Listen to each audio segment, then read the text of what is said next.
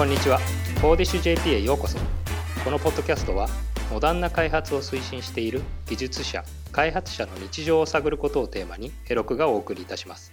トピックスとしては、プログラム言語やフレームワーク、データ、イベントドリブンアーキテクチャ、そして個人やチームでの生産性向上策などについてを取り上げます。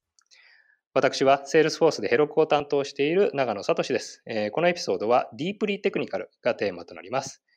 今回はゲストとして、えー、Ruby のパパ、松子と松本幸宏さん、そしてさすらいのパッチモンスター、中田信義さん、えー、また、ヘロクのサポートエンジニア、澤光照さんをゲストにお迎えしてお送りいたします。皆さんよろしくお願いします。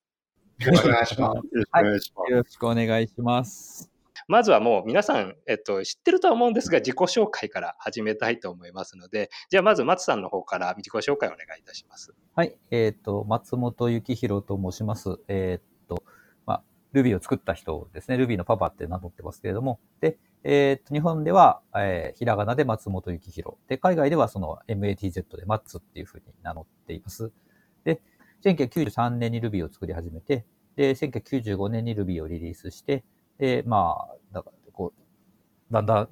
だんだんだんだん時間かけて、世界中で Ruby を使っていただけるようになったんですけれども。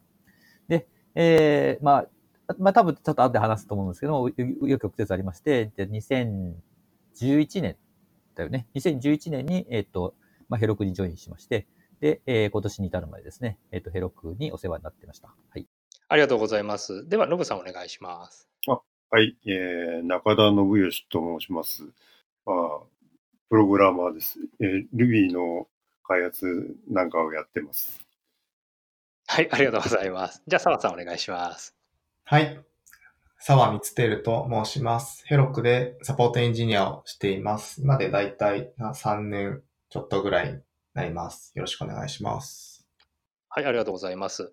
えまずは、まあ、えっと、慣れ初めというかですね、あの、ヘロクとルビーの出会いというか、まあ、松さん、ノブさんはもう、あの、Herokuのに、えー、まあ、入社してからですね、もう結構経ってるわけなんですけども、まあ、そもそもなんで、 Salesforce Herokuの社員になったのっていうところをお聞きしたいとは思うんですけども、まあ、あの、 Matzさんは、えっと、一番初めは、えっと、 Herokuとか、だ誰とお話ししたのがきっかけですか？やっぱりマーク・ベニオフとかですかね。そうですね。まあ、 Herokuのことは昔から知っててですね、えっと、 Herokuが本当に創業したのって2000何年だったかな ?7 年だったか8年だったかと思うんですけど、で、えっと、彼ら、まあ、ファウンダーたちと、どこ？ロンドンかなんかのカンファレンスで一緒に出たことがあって、うち、あの、こんな風に、あの、パーズ、プラットフォームアザーサービスのを始めたんだよみたいな話をしててたんですけど、まあ、まあ、頑張ってねっていうような話をした覚えはあるんですが、その後別にこうな何も話をしてたわけではないんですが、えー、っと、2010年の暮れに Heroku、Salesforceが Herokuを買収したって話があって、ああの、まあ、 Herokuの人たち頑張ったな、買収されたんだなっていうふうに思ったらですね、えっと、次の年の5月に、えっと、マーク・ベニオフがトヨタとのジョイントをするっていうことで来日したんですよね。で、その時に、えっと、確かメールをいただいて、その、えっと、まあ、マーク日本に来て、その Ruby を作った人に会いたいから、ちょっと、あの、東京来てくれないかって言われて、で、はあ、わかりましたって東京行ったんですけど、で、それで、その、彼ら、あの、セールスフォースのイベントにこう顔を出してですね、で、えっと、最近 Herokuを買収しまして、 Herokuは Ruby でって、こう、Ruby 作った人ちょっと今日呼びましたって言って、えで、紹介してもらって、で、ああの、マーク・ベニオフはすっごい背が高いんで、で、ああ、すげえ巨人みたいだなとか思って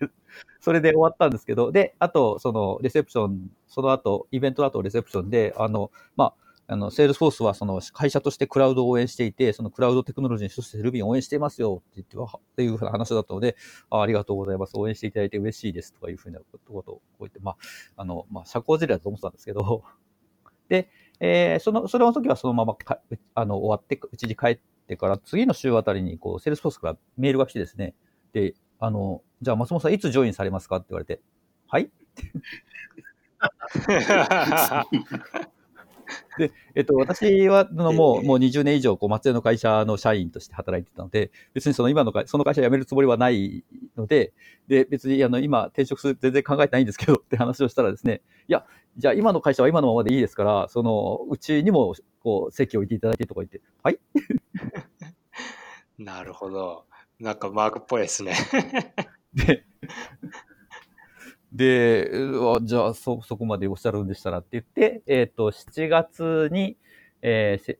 7月1日だったかな？に、えっ、と、 Salesforce の社員としても、だから私、それ以来以来は、その、なんと、に2社の正社員っていう形で、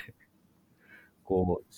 う、働いてるんですよ。だから、えっ、と、松江の会社はずっとそのままなので、松江の会社からも給料いただいて、で、えっ、と、まあ、 Heroku の社員として、で、給料は Salesforce Japan から出てるので、 Salesforce Japan からこう、給料いただいてっていう形を、に、だったんですよ、ずっと。で、ね、あんまり正社員2つとか、こう、なんか、め、こうケース、ケースがないんで、あんまさ、いろいろ、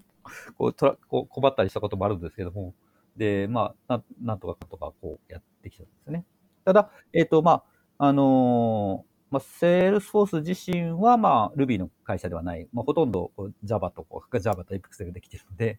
で、あと、 Heroku もね、あの、最初、その、スタート時点では、その Ruby の Platform as a Service でしたけど、えー、まあ、 Buildpack みたいな形で、こう、いろんな言語を使えるようになったのもあって、で、今では、こう、まあ、ほぼありとあらゆる言語をサポートしてますので、で、えー、まあ、なんてうもう Ruby の会社っていう感じではなくなってきてはいますけれども、はい。でも、まあ、過去ですね、2011年からこっちずっと、こう、まあ、Ruby の、こう、開発者のスポンサーとしてですね、えー支援してくださったのは本当にありがたいなというふうに思ってます。ありがとうございます。あの、で、その後、松さんの方から中田さん紹介みたいな感じでなったんです。そうですね。えっと、ちょっと、その後、ちょっと、あの、入りますって話になった時に、マークと直接話をする機会があって、で、えっと、こう、さらに、こう、Ruby を支援するために何をしたらいいのって言った時に、ちょうどその時中田さんが結構、こう、不安定なポジションにいてですね。で、えっと、フリーランスエンジニアを、で一生懸命仕事しながら、こう、Ruby のこともやるみたいな感じだったので、で、彼、あの、まあ、ご存知の方はご存知だと思いますけども、中田さんのこう貢献っていうのはものあのものすごいボリュームが大きいので、で、彼のこう生活が安定して Ruby にフォーカスできるかどうかっていうのは Ruby のこう継続的な発展に対して欠かせないというふうに思ったので、で、えっ、と、できればもうあの、もう、あの、こう他、他にも雇えると、こう Ruby がすごい安定するんだけどって話をして、で、それで、えっ、と、そのすぐ後に中田さん。で、半年ぐらい後に、元だったかな？で、笹田さんを、こう、ヘロクとして雇用するっていう形になって、で、えっ、と、おかげで、こう、そこからあとはですね、えっ、と、少なくとも私と中田さんと笹田さんについては、こう、なんていうの、ご飯を食べるために働くことについて心配する必要がなくなったので、で、で、それについてはですね、本当にこう安定した状態ですね。まあ、笹田さんはその後ね、ヘロク辞めて、クックパッドに移られましたけど、で、まあ、その、こう、ヘロクで一緒に働いている間はですね、えっと、まあ、フルタイムの開発者として、こう、まあ、フォフォーカスできたのはですね、本当に良かったと思いますね。中田さんはその話聞いたときはどう思われてました？嬉しかった、あの、びっくりした。えまあそうですね。びっくりしたのはもちろん、うーん、まあ声をかけてもらえるのはそれはありがたい話で、実際それまでは Salesforce とかとかってご存知だったんですか？えーっとですね、うーん、 Heroku の方の名前なんかちらっと聞いたことがあったかなと思って、まあ変な名前だなと思ってたんですけども、Salesforce の方は、実はそれまで聞いたことなかったです。ああ、じゃあ自分が社員になるなんて思ってもみなかったって感じですかね。そうですね。まあ特にあの当時、六本木ですか、あの辺のオフィスにあるある会社に入るとは、ちょっと 想像もつかなかったですね。はははそうなんですね。でもまあ、あの、 Salesforce に入ってからは、先ほどマスさんがえおっしゃられた通り、こう、Ruby のコア開発の方に、こう、結構集中してできらできるようになったっていうところは事実なんですかね？まあ、そうですね。他のことを、うん、まあ、その前にも、割と時間をかけてた時期もあるんですが、まあ、完全にそれを、それでお墨付きがもらえるようになったのは、まあ、大きいですね。マツさんとかって他の言語でこういうことややってるコミュニティとか、まあ、か開発部隊とかって聞かれたりしてますか？えっと、例えば、えっと、パールの開発をしたそのラリー・ウォールって人は長らくオライリーが採用してましたね。で、えっと、その後、 O'Reilly から転職してどこに行ったんだっけ？まあ、えっ、と、忘れちゃったけど、どっか、どっかの会社にやっぱり雇ってますね。あとは PHP 作った人は、えっ、と、Yahoo にいたんだけど、それから Etsy っていう、その、手芸かなんかの、こう、あの、EC サイトをしているところに採用されてますね。それから、えっと、Python 作った Guido van Rossum は Google からなんかセキュリティ会社で最近まで Dropbox に働いてましたね。もう、もうや、あの、定年だから辞めるとか言って辞めちゃいましたけど。ああ、やっぱりじゃあそういったその、まあ、いわゆるこう、オープンソース開発の、えー、と技術を支えるためにか、まあ、コーポレートがスポンサーとなって社員にしたりだとか、まあ、もしくは、えー、とそういった評議会みたいなところにお金をこうスポンサーとして提供したりだとかっていうところは結構あるってことなんですね。そうですね、珍しくはないですね。えっと、Linux 作ってる Linux は Linux ファウンデーションが確か給与を出してるはずなので、なるほど。ありがとうございます。じゃあ次にちょっとあの Ruby について、もちろん今回は Ruby の、えっと、パパと講和開発の一人が、えっと、入っていただいているので、Ruby のお話をさせていただきたいと思うんです、していただきたいと思うんですけども、まああの、実際にその Ruby が始まった当初っていうのは、まだ Rails もなかったわけですし、Web や Cloud っていうところは、なかなかそんなに、えっと、話題としては上がってなかったのかなっていうふうに思うんですが、今こう、昔と比べてこう、ウェブアプリがこう、中心になっていったりだとか、エンタープライズ向けにどんどんこう、Ruby on Rails がこう入っていくことについて、実際にどうどう思われてるのかなっていうことをちょっと聞きたいんですけど。そうですね。まあ、あの、1993年 Ruby を作り始めた時っていうのは、その Ruby のこう目標にしてたのは Perl っていうプログラミング言語で、で、いわゆるそのスクリプト言語だったんですよね。で、Unix 上のテキスト処理みたいなものが、こう、メインターゲットみたいな感じで、その言語を作ってたんですよ。ので、えっと、1993年なので、世の中にそのワールドワイドウェブというものは存在していたけれども、えー、まだ全然一般的ではないし、で、ましてやそれが、その自分の作これから作る言語が、のターゲットがそれになるっていうのも、まあ全然考えてなかった時期ですね。で、えー、っと、1995年に世に出た頃には Web がだいぶ一般化してきたので、えー、っと、で、当時はその Web、動的な Web ページを作るっていう CGI っていう感じだったんですけど、えー、っと、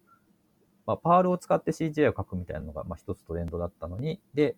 で、その、まあ、そういうの、アプリケーション書くのに、パールよりも Ruby のがちょっと便利かもしれないなって言って、Ruby を使う人がポツポツと出始めたっていうのが、1995年から2000年ぐらいにかけてですかね。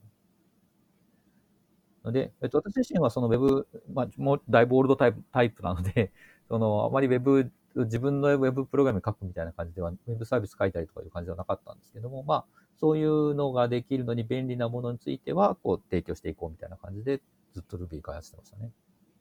じゃあその時には特にそのチームで開発されてエンタープライズ向けにこうウェブのフロントとかバックエンドとかの処理をしてみたいなところは全然意識もされてなかった感じですか？そうですね。あの、まあ、その初期のそのワールドワイドウェブのアーキテクチャっていうのは、やっぱりそのスクリプト言語を使って構成されている部分が結構多くてですね。で、えー、そういう意味で言うと、その、まあ、Ruby が作狙ってたようなスクリプト言語とその Web の親和性って非常に高かったっていうのはあると思うんですよ。で、実際その Perl だったり、まあ当時も Python ありましたけれども、Perl だったり Python だったり、Ruby だったり、あるいはまあ Ruby と同じ頃に出てきた PHP みたいなものが、こう、Web サービスを作るのに、こう、使われてた。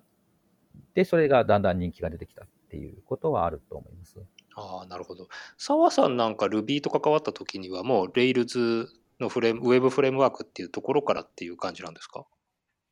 そうですね。ようやく Rails が結構日本でも、なんていうんですかね、人気になってきたあたりぐらいで、で、仕事も、そのちょうど新しいサービスを開発するっていう段階で、で、まあ誰かが Rails いいよっていう風になって、あ、じゃあやってみようかっていう感じで触ったのが、まあ、Ruby もそうなんですけど、その、そもそもやっていくきっかけでしたね。あ、じゃあそもそも Ruby とのこうふ触れ合ったきっかけっていうのはもう仕事がメインっていう感じだったそうですね。ああ、なるほど。今、Ruby の開発者ってやっぱりあのいわゆるそのエンタープライズ向けのアプリケーション開発をしてる人ってどのくらいの割合っていうのってなんか統計取れてたりするんですかね？いや、こればっかりは別に登録して使うもんようなもんではないので、わからないですけれども、まあ、世界中にいることだけは間違いなくてですね、実際その、まあ、Ruby に関するカンファレンスみたいなものっていうのは、本当に世界中で開催されてますので、で、えー、こうなんだっけ、Ruby Conferences っていうかいう、そのサイトがあるんですけど、でそこを見るとですね、こう、何月何日どこどこでみたいなのがずっと並んでるんですけど、本当にですね、毎週とか、あるいはその週に何回も、こう、世界中で見る見ると開催されてるんですね。で、えっ、と、私自身はそんなにこう、頻繁、あちこちには行けないんですけど、それでも年に4、5回はどっかのカンファレンス出てますので、あの、まあ、日本、日本の外にですね、行って、4、5, 回じゃ聞かないかな？もっと聞いてるかな？で、で、あの、出てるので、で、そういう感じのカンファレンスがね、あの、本当に、その、世界中で開かれてる。まあ、結局ね、ユーザーがいるからカンファレンスが開かれるわけですから、まあ、そのところには、こう、それなりにユーザーがいるっていうことなんだと思うんですよね。あの実際にその Ruby を開発されたお立場から今のその状況というか実装方法もいっぱい出てくっていると思いますし JRuby だとかも含めてあのこう派生してってるじゃないですかこう自分作ったものからそういうところってどどういうふうに思われてるんですか？非常にいいことだなと思われてるとは思うんですけど。うんまあその、まあ、もちろんその Ruby が皆さんにとって便利であってほしいと思って作ったので、で、そういうふうに使っていただけるのは本当にありがたいことだなというふうに思います。で、えっと、まあ、どんな技術でもそうなんですけども、やっぱりそのガートナーのハイプサイクルみたいな感じで、その最初話題になった時にはものすごい話題になって、で、過剰な期待を受けるんだけど、こうだんだんこう、過剰な期待、あやっぱり過剰だったなって言って、ちょっとがっかりする人たちが出てきて、で、だんだん安定するみたいな、こう、技術、どんな技術もそういう、あの、カーブを描くんですけれども、まあ、Ruby ってのは、だから、えっ、と、2000、まあ、2004年に Ruby on Rails が登場して、で、そこから先、ものすごい勢いで、こう、評判が高まったので、そうでしょうね、2010年か11年ぐらいの、ぐらいに、その、あと過剰な期待みたいなものすごい話題になって、こう何でも Ruby みたいな話になった時期があったんですけども、まあ今はそれを一段乗り越えて、で、えっ、ー、と、まあ、そのガートのハイプサイクルで言うと、幻滅期とかですね、安定期とか言われているようなところにいるような気がしますね。で、昔すごい話題になったのに、今はそうでもないっていうことからですね、まあ、あの、よく、こう、から、からかい気味にですね、Ruby は死んだみたいな言われ方をするんですけども、まあ実際は、まあ、そういう、その、えっ、ー、と、課題な期待、その幻想を乗り越えて、実体通りに評価されるようになってきたっていうレベルなんじゃないかなって私は思ってます。マスさんのツイート見てると、なんか年に2、3回ぐらい、こう、Ruby is Dead に対してのコメントを寄せられてるので、そうやっぱ定期的に出てくるのかな、みたいな気はしますよね。そうなんですよね。で、まあ、やっぱり、こう、人気がなくなってきたやつをからかうのってのは、まあ、楽しいと思う人は多くてですね、そのせいかわかんないですけども、やっぱりその、こう Ruby is Dead みたいな、こう、なんかブログを書く人ってのは、まあ結構いるんですよね。で、私はもう Ruby 使ってなくて、えっ、ー、と、今は Python だとか、あの、 TypeScript だとか、なんかそんな方がいらっしゃってですね。で、えっ、ー、と、 TypeScript に比べて、今、私の使ってるこの言語に比べて Ruby はこんなに、とかいうふうなことを書く方は毎、あの、年に数人いらっしゃるので、で、そういうのを出るたびに、まあ、紹介して、また死んだって言われてるよ、みたいなことを、こういうのは、割とこう、定期便になってますね。そうですよね。なんか季節物っぽく、あの、 Salesforce の買収話も結構季節物で あの、1月2月ぐらいに出てくるんですけど、まあ、それと同じようなことなのかなとこう思いながら、ね、はい、見てますけどね。実際にその、ヘロクのその、まあ、アダム・ウィギンスだとか、オーエンだとかが、こう、Ruby のコーダーで作ったこのプラットフォームっていうことであれだったんですけど、その、まあ、いわゆるそのインターネット上でアプリケーションを作ってモビリティを高くしたりだとか、素結合で作ったりだとかっていう部分って、なんかこう意識して Ruby の開発とかされてたんですかね？それとも、そこはまあ、あの、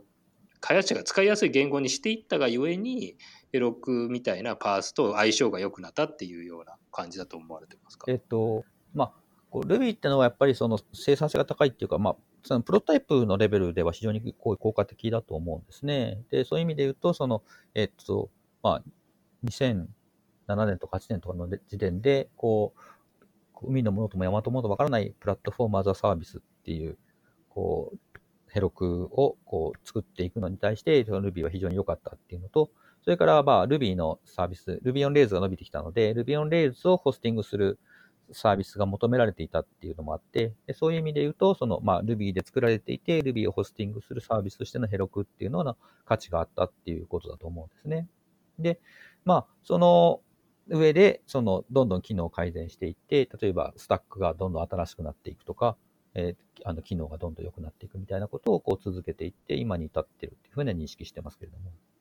なるほど、ありがとうございます。あの、中田さんは去年のその GitHub のコミットとかで2000超えちゃってるような、非常にあのコミットをされてるなっていうところの印象があったんですけど、やっぱりこう、利用用途が複こう複雑になっていくというか、あの、いろんな人たちが開発をいろんな実装方法でやっていくいるから、そのコアの方もいろんなこうパッチを当てなきゃいけないみたいな現状があったりするんでしょうか？どんなトレンドがあるんですかね？まあ、去年は特にいろいろと新しいシンタックスが入ったりなんだりしたので、その辺の実験的なものが割とありましたね。ああ、じゃあまあ、あの Ruby のそのコア側でいろいろな機能を載せていったから、あの、それに伴って、あの、コードも書き換えたりだとかが多くなっちゃったっていう感じですか？うん、まあ、それも半分、まああとは、例年のバグフィックスとか、今後こう、ここら辺はもう一番重点的に改善したいなっていうところって、松さんとか中田さんとかでどういうふうに改善点とかについて提案したりとか、あの、まあ、ゴーサインを出したりするのは私なんですけれども、で、えーそうですね、まあ、こう、Ruby ってだいたいだいたい毎年の12月にリリースしてるんですよ。で、えっ、と、こん、この間の12月、えー2019年の12月に出たのが Ruby2.7 っていうバージョンだったんですけども、で、えっ、と、この、今年、2020年の12月に出すのを2.8ではなくて3.0にしようって話をしてるんですね。で、えーそうすると、その、まあ、3.0に向けた新しい機能みたいなものを、こう、まあ、じ、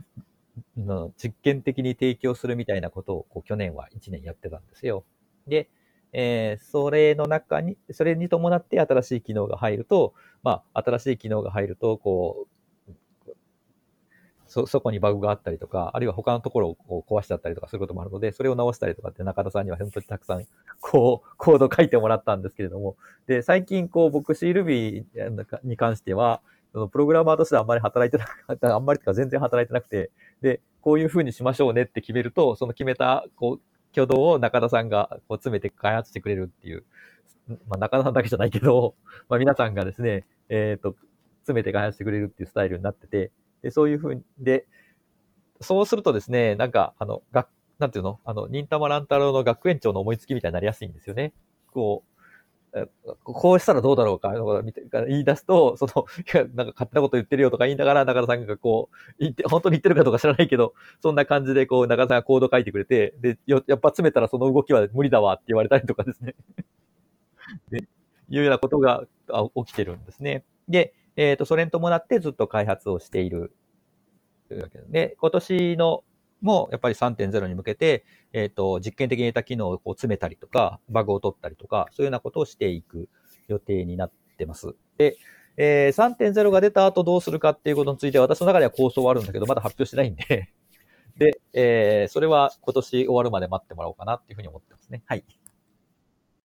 あまあ、あの、僕自体はもう本当にあのコーディングもしたこともなければ、Ruby 自体を実装したこともなくて、これは多分、松さんが今までヘロクを全く使ったことがないのと一緒だと思うんですけど。あでもなんかあれですよね。そあの去年なんかあのアカウント作ったとかって、マッツ日記に書いてありましたけど。えーとですね、まあ、その話は、まあ、ちょっと後でしましょうか。で、Ruby、Ruby3 の話を先にしておくと、えーっと、Ruby ってユーザーがたくさんいるじゃないですか。で、実際にその Ruby で動いてるコードって世の中にたくさんあるわけですよ。そうすると、それをですね、じゃあ新しいバージョンにしました、良くなりましたからって、今までのルあの Ruby で動いたプログラムは動かなくなりますっていう風になるとですね、みんながギャーっていうので、で、それはちょっとできないんですよね。そうすると、こう、今まで動いてたものをできる限りそのまま動かしつつ、こう、新しい機能を入れるみたいな、こう、バランスを取らなくちゃいけなくてですね、それはすごい難しいんですが、まあ、あの、ので、えっ、と、他の人が期待するみたいに3.0、Ruby は、あの、2.7から3.0になりましたので、なんか、すごいバージョンが変わって、いろんな新しい機能が増えて、今までのプログラムが動かなくなってっていうふうなことは起きないようにしようかなっていうふうに思ってるんですね。で、えっ、と、バージョンは、ジャンプ、バージョン番号はジャンプするけれども、こう変化としては淡々とした変化っていうふうなのを目指してます。イノベーションのジレンマっていう感じですかね。そうなんですよね。なんか劇的なこう変化をするとみんな飛びつく可能性はあるんだけど、こう実際そのい今動いているものがある責任のある人たちはですね、そのえっと破壊的なイノベーションを起こすことができなくてですね、で継続的なイノベーションにしないといけないっていう話に近いですね。はい。うんククレイトン教授、クリステンセン教授のあれみたいになりますけど、あ。亡くなられましたね、本当そうですね。まあ、まさにその、なんかこう、日経新聞にかあのコラムに書いてあるようなことになってきたので、ちょっと次のところに移ろうかなと思うんですけど、はいはい。えっと、ルビーで、ヘロクの話あ、ごめんなさい、ヘロクの話というか、まあ、それはまあもう置いといて、あの、Ruby 開発者の働き方とキャリアっていうところにちょっと移ろうかなと思うんですが、えっと、まあ、実際にその、Ruby のその開発者とか Salesforce の開発者だとかっていうところでお話をさっきいただいてたはあるんですけど実際に普段の働き方っていうところもあんまり聞いたことないなとも思っているのとあと実際にその今開発者いっぱいいるよっていうところはあるんですけどあのこうコア開発の人たちって実際にどういうような普段の働き方っていうのはあんまりよくわかんないと思うのではいはいそこについてちょっと教えてください。まあ、マスはでも結構飛び回ってる感じの日が多いんですかね。そう割と飛び回っ、うん、まあ、いろいろ移動はしてますよね。で、私に関して言うと、まあ、その、まあ、ヘロクと松屋にあるネットワーク応用通信研究所っていう会社が私を雇ってくれているので、えーそういう意味で言うと、その、で、そその両方ともその業務命令って、これ、これこれの仕事をこう社員としてしてくださいみたいなのがないので、で、えっ、と、Ruby の開発に関することをしてくださいっていうことになっています。だから業務命令はないわけですよね。で、えっと、その状態で、えーで、こう、基本的には、その、私自宅でそのソフトウェア開発することが多いので、で、自宅で、こう、ソフトウェア開発をするっていうのが、まあ、ベースになりますが、えーっと、こう、たくさんの企業の、こう、技術顧問みたいなのをしてるので、それは、その、こう、例えば、こう、 Skype とか、 Zoom とかで、こう、テレビ、あの、テレビ会議でつないで、やり取りをすることでし仕事をしてます。で、それから、まあ、でもですね、やっぱりイベントとかはですね、まあ、ネットで済まないので、で、まあ、仕方がないのですね、まあ、東京が多いんですけども、まあ、東京行って、で、あのイベント出てとかいう感じのことがありますね。あと、海外のイベントも、まあ、今、例えば2020年2月だと、フランスで、えっと、なんだっけ、パリス違うな。なんだっけ？あなんかそ、そういうカンファレンスが開かれてですね、えっと、Ruby Conf Paris か。でいうのが、えっと、収録時から見ると2週間後ですね。えっと、2月の18、19にルパリで Ruby カンファレンスがあるので、それに出るので、ちょっとフランスまで行ってきますということですね。年間どのくらい海外って行かれてますか？多い年だと、7、8回少ない年だと6、5、6回。まあ、ほとんどがまあこう Ruby か関係でっていうことですそうですね。何らかの Ruby 関係ですね。でうん、大カンファレンスが多いけど、なんか、こう、視察なに行くので、こう、ちょっとアテンドしてくれみたいなのもありますね。ちなみに今この録音もあのリモートで入っていただいてるんですけど、はいご自宅のなんかご自分の部屋かなんかでやられあ、てるですか？そうんですね。はい。ああ、じゃあデスクがあって、仕事職があってみたいなそんな感じなんですかね。はい、そうです。中田さんは一日のうちどのくらいコーディングってされてるんですか？とそうですね、時間、時間で言うと、どのぐらいなんだろう、うん、10時間とか、いいかないかな。わあでもずっとこうじゃああのもうコーディングっていうのがずっとこうに一日のうちのほとんどを占めてるような。えーっと、まあ、子供の面倒見たりだの以外は、ツイッターしたりとか、あの、チャットしたりの合間にいろいろとコーディングしてるような感じですかね。なるほど。なるほどあのやっぱりあのマスさんと同じようにご自分の部屋があってっていうような感じですか？えっと、一応小さい部屋がありますけど、うん、まあ、あの、リビングの方があったかいんでそっちでやってたりすると、時々家族がいると追い出されたりするんですけど。追い出されたりする。中田さんのところを、あの、テレビ会議とかね、で、こう、繋いでたり、やることが、あの、打ち合わせすることがあるんですけど、中田さんのところに割とこう、可愛らしいお子さんの、こう、環境音が入ってですね。だから楽しいですけど。いいですね。あの、なんか、イギリスの、あの、経済のなんか番組でありましたよね。あ、あのなんかありましたね。子供がしてた子供がバーって入ってきちゃったっていうような、そういう感じの、あの、まあ、あの、日々のその仕事っていうのは自宅でやられてるっていうのがもうメインですっていうことなんですね。えーまあ、ほとんど家から出ないですね。もう、えー半径数キロ以内しか出歩かないし、全然出ない日もあるぐらいで。まあでもそれでもあのねあの全世界の人たちが使ってる方あところをいろいろこうパッチ当てていただいてるっていうところでしかも、まあ、職場環境っていうところがこう固定されずにあの自分の好きなところでで仕事ができるっていうのはこうやっぱり新しい仕事のやり方なのかなっていうのは思うので、はい、あのすごいあのいいかあのいい環境でできてるのかなという家から出なくても世界に影響を与えているっていう。あ、ちょうど帰ってきちゃった。ああ、大丈夫です。大丈夫です。はい。ありがとうございます。えっと、じゃあ、まあ、あの、最後の2個ぐらいの質問にさせていただければなと思うんですけど、まず、あの、先ほど、えっと、Ruby のそのエンタープライズの利用みたいなところをちょっとお話しいただいたんですけれども、実際にそのビジネスアプリ開発において、こう、Ruby に向いてるのはこういう系だよとか、向いてないのとか、もしくはこういう使い方って想像してなかったけど、結構一般的になったなみたいな事例があれば教えていただきたいんですけど。そうですね。まあ、あの、こういうの想定しなかったけど一般的になったのはまさに Web で、その、最初はそのテキスト処理の細々した感じを狙っているのに、実際はこう今はだと圧倒的に Web で使われてるっていう意味だと、まあ、ちょっとその、まあ、作り始めた二十数年前から見ると、だいぶ意外っていう感じですよね。で、えっと、その、使われ方として Ruby が向いてる点っていうのはやっぱりアーリーステージが一番向いてると思うんですよ。で、Ruby とかだと、まあ道具立て、少なくとも Web 開発においては道具立て、ライブラリ、まあ私たちは GEM って言いますけど、で、GEM って呼ばれるライブラリが揃っているので、で、その、動かせるところまで行くまでの、こう、時間が短いんですよね。そうすると、何かアイディアを思いついて、で、それを、こう、とりあえずそのサービスを提供するまでの時間が短いので、えー例えば、まあ、ライバルに行かれたりとかですね、あるいは、その、えっと、実際にこう、ユーザーに使ってみてもらったら、やっぱちょっと違うと思ったので、改善が必要みたいなところでも、やりすごくやりやすいと思います。で、えーそこが、まあ、一番のその Ruby のホットスポットだと思うので、で、実際に例えば、こ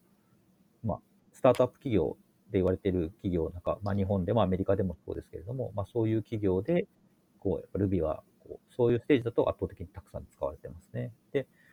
そうすると、まあ、ビジネスが成功していくと、こう、例えば場合によっては、こう、トラフィックが大きくなりすぎて、あるいはそのユーサービスの規模が大きくなりすぎて、Ruby だと難しいっていうことが起きることもあってですね。でそういう場合は、まあ、あの、もうビジネス的に成功してるわけなので、まあ、あの、で何をすべきかももう分かっているので、で、え他の言語に乗り換えても別に、まあ、それはそれでいいんじゃないかなというふうに、実際に例えば Twitter であるとか、そういう企業さんは、こう、最初 Ruby でサービスを始めといて、で、サービスが成功したら、こう、他の言語に移った、えっ、と、Twitter の場合はスカラですか、移行したみたいなこともあったっていうふうに聞いてます。で、まあ、そうは言っても、その大きいサービスになったから Ruby が使えないかっていうと、必ずしもそうではなくて、例えばクックパッドさんであるとか、Airbnb であるとかは、えーもう初期も Ruby だし、今でも Ruby を使って開発してるっていうふうになってます。あと、Shopify もそうかな。そうですね。まあ、あの、ヘロクも、あの、結構いろいろなところに Ruby、えーもしくはあの、Rails で、えっと、作ってるっていうところがあったりしているので、ただ、えっと、確か CLI とかは、えっと、Node.js になったりだとか、Go になったりだとか、いろいろこう、ねはいはいやってると思うんですけど、まあ、その、まあヘロックマンとの実装はね、いろいろ変遷がありましたけど、過去に。はい。あの、いろいろまあ、そういった形で、その、なんていうんですかね、言語をこう移るっていうところも結構最近では一般的に、あの、ニーズに応じてやってるっていうようなイメージなんですかね。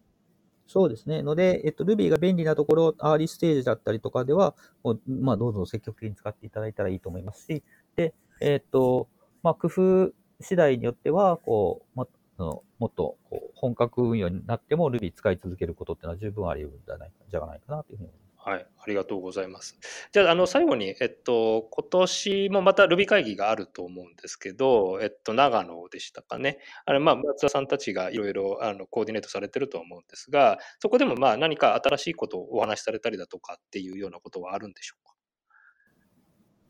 まあ、今年はね、Ruby3 が出る年なので、まあ、ここ何年か Ruby3 こんなのみたいな話をし続けたので、まあ、それの総仕上げみたいになるっていうので、そういう意味では新しくないですけども、あと、そうですね、あの、ああの、私と中田さんが、えっ、ー、と、Ruby カン Ruby 会議の直前の、まあ、4月末でですね、えっ、ー、と、ヘロク卒業ということに なりましたので、で、えー、それで、今までどうもありがとうっていう、で、新しいスポンサーがいるといいねみたいな話をする かもしれません。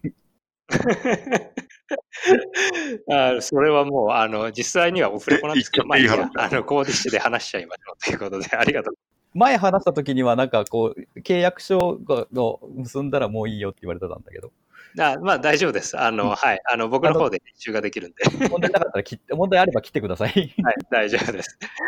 中田さんも、えっと、Ruby 会議には参加されますよね？えっと、一応、ホテルは取ってます、もうすでに。仕事は何だえいやー、なんか、足を取ってない、まだ。あ、僕も足取ってない。ああ、そっか。松本だと何がいいんだろう？新幹線かな？えっ、ー、と、まあ、新幹線僕の場合だと東京からあずさかなって思ってるんだけど。え、松本空港？松本空港に行く飛行機が、えっ、ー、と、神戸空港しかない。神戸に行くのが大変みたいな。まあそうでもないか。いや、大変なんですよ。大変ですよね。でですね、えっと、神戸空港にから松本空港行く飛行機が、えっ、ー、と、1日1便しか飛んでなくて、で、午前中なんですよ。で、えっ、ー、と、僕の最寄りの出雲空港から神戸空港に実は飛行機飛んでるんですけど、こっちは午後しかないんですよ。ああ、じゃあ一泊して、みたいな。神戸で一泊みたいな。どこまで行くやってらんないので、で、まあ、そそれよりは圧倒的に便の多い、あの、東京に一回出て、で、電車で松本に行く方がいいかなっていうふうに今話をしてるんですけど。澤さんも Ruby 会議は出られますか？はい、去年も出て、一応この今年の松本にも行こうかなと思って、チケットはもう持っているんで、でも足もそうですね、泊まるところもないので、今、ちゃんと探そうと、今思いました。なるほど。まあちょっとヘロクセールスフォースとしてあのずっとスポンサーしてないからいい加減なんかしてよって言いたいんですけどね。まああのとりあえず騒ぐようにはしてみます。スポンサーになりたいな。まあ僕の一存で全然決まれないんでしょうがないんですけど。はい。そしたらね、自分がね、ブースで立ってなんかやってるかもしれないですね。ああ、澤さんブースにね、立ってもらって、ね、ヘロクの宣伝でもしてもらって。はい、すみません。ありがとうございました。あの、非常にあの、いろいろな、あの、貴重なお話聞けたと思います。あの、最後に、えっと、まあ、あの、Ruby とヘロクの関係に関しては、もうこれからも、えっと、ずっと、えー、Ruby 開発者の、えー、人たちがね、使いやすいプラットフォームとしてヘロクもあり続けようと思いますし、あの、ヘロクのその言語対応している、えっと、テレンスとかも、まだ Ruby とヘロクにずっと関わって続けてくれているので、はい。これに関しても、まあ、あの、引き続きやらせていただければなと思ってますので、はい、あの、まだ、あの、いい関係を Ruby と Ruby コミュニティと、はい、あと Ruby 開発者の皆さんと続けていきたいと思いますから、これからもよろしくお願いいたします。はい、ありがとうございました。えっ、と、それではですね、えっ、と、これで、えー、お話を終わらせていただければと思います。今日はどうもありがとうございました。ありがとうございました。コーディッシュ JP ポッドキャストのエピソードをお聞きいただきありがとうございました。コーディッシュ JP はヘロクの日本チームがお送りしています。